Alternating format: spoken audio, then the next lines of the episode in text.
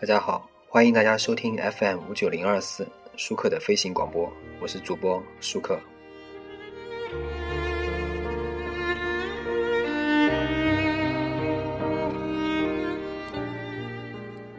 最近啊，我在看一部电影，呃，这部电影呢叫《游山解考》啊，这部电影日本电影，可能很多人没看过啊。不过呢，这部电影让我想到了一句话。就是我们经常看很多好莱坞的灾难灾难片啊，大灾难片，什么二零一二或者这种片子，就是很多人会看到里面会说一句话，叫做“老人孩子先走”，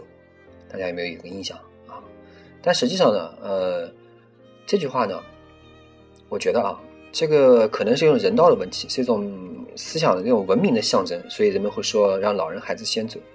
可是我看了《游山解考》以后呢，我感触很深。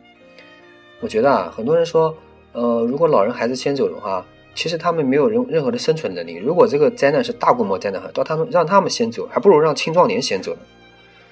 其实我觉得呢，嗯，这应该分成两个方面去看啊。这个我们先假设一下，其实呢，这个我觉得应该是在心理上能够击败黑暗的一个关键词啊，应该叫希望。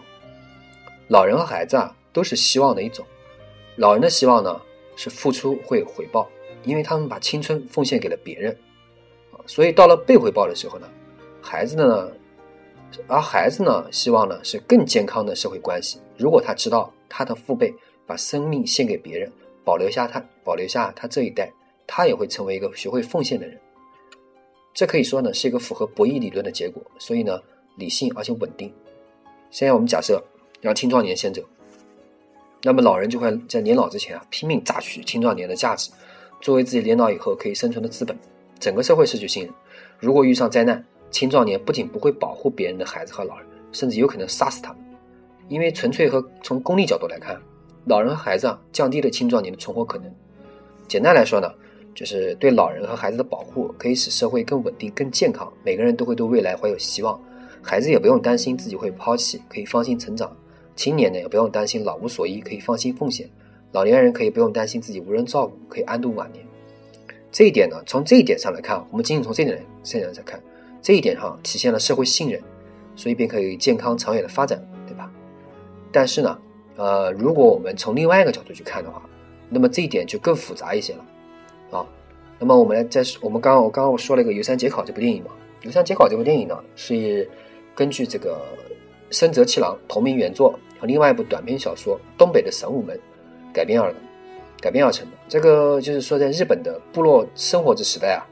由于生产力的低下，形成了呢，只要有生就得有死，节制人口的扔老人上山的可怕民俗。但影片呢，并没有对此持强烈的批判态度，而是试图呢让观众呢从冷静的描述中感觉到人和动物所共有的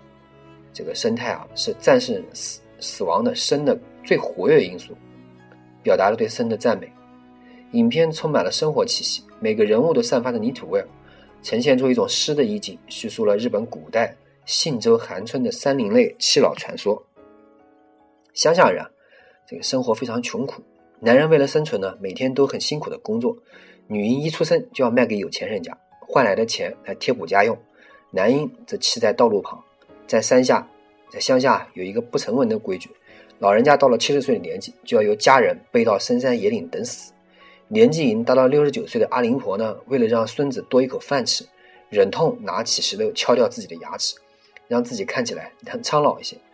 这些呢，看似荒谬而且不合人情，却深刻的描绘出在严苛的生活生存环境下，自然界的残这个残酷的生存法则。作者呢，深泽七郎做了一曲呃游山节的曲子来贯穿整个故事，因此名为啊游山节考。这部电影呢，实际上给我带来了很大震撼。日本人啊，对于死的淡然以及这种思想，在人类学的角度上，我们刚刚不说了，在社会信任的角度上，那么我们从人类学的角度上来看呢，如果自然资源有限，为了生存，当然应该把生存的机会首先留给最有利的青壮年，而不是老人和孩子。好，那么我们刚刚讲了游山节考和这个前面我们之前说的从社会信任的角度来看，那么我们总结一下，其实呢。实际上，我们大家看到的这个电影上所拍的这个“弱者先得救”，也就是老人孩子先走这个原则，实际上都是出于局部的临时灾难的原则。从整个社会的角度来看呢，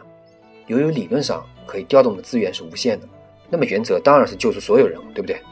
因此啊，先帮助弱者，这样呢，弱者和强者就平等了。军队啊，优先这个撤退伤员呢，也是一样道理。理论上，其他所有人都存在自救的可能，而伤员不可能存在自救的可能。所以啊，先撤退伤员，大部分伤员经过治疗后还能和正常人一样，这样总体来看，它还是比较划算的。所以，然后我们再举一个例子，就泰坦尼克号那个例子，大家看过泰坦尼克号吧？对吧？这个例子实际上很特殊。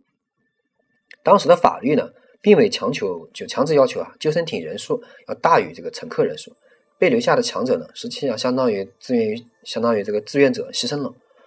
啊，现代海难呢，现代发生的海难都是老人孩子先上船，强者后上。但是，但是啊，我讲强调这个强调一下这个这个但是，但是如果灾难已经扩展到整个社会。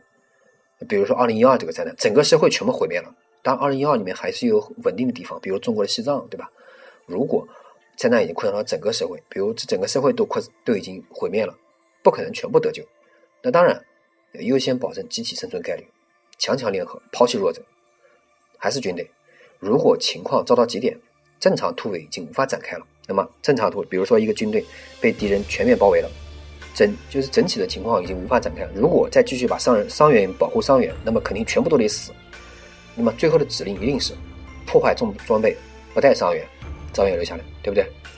有人可能大概记得吧？就是我们大家如果有翻过这个美国官方的发表的方案，可能有人会记得，官方美国官方发表过一个生化危机的一个危紧急方案啊。这里面就曾经说过，方案虽然不是正式的，但其中原则也是很标准的，优先照顾未感染人群。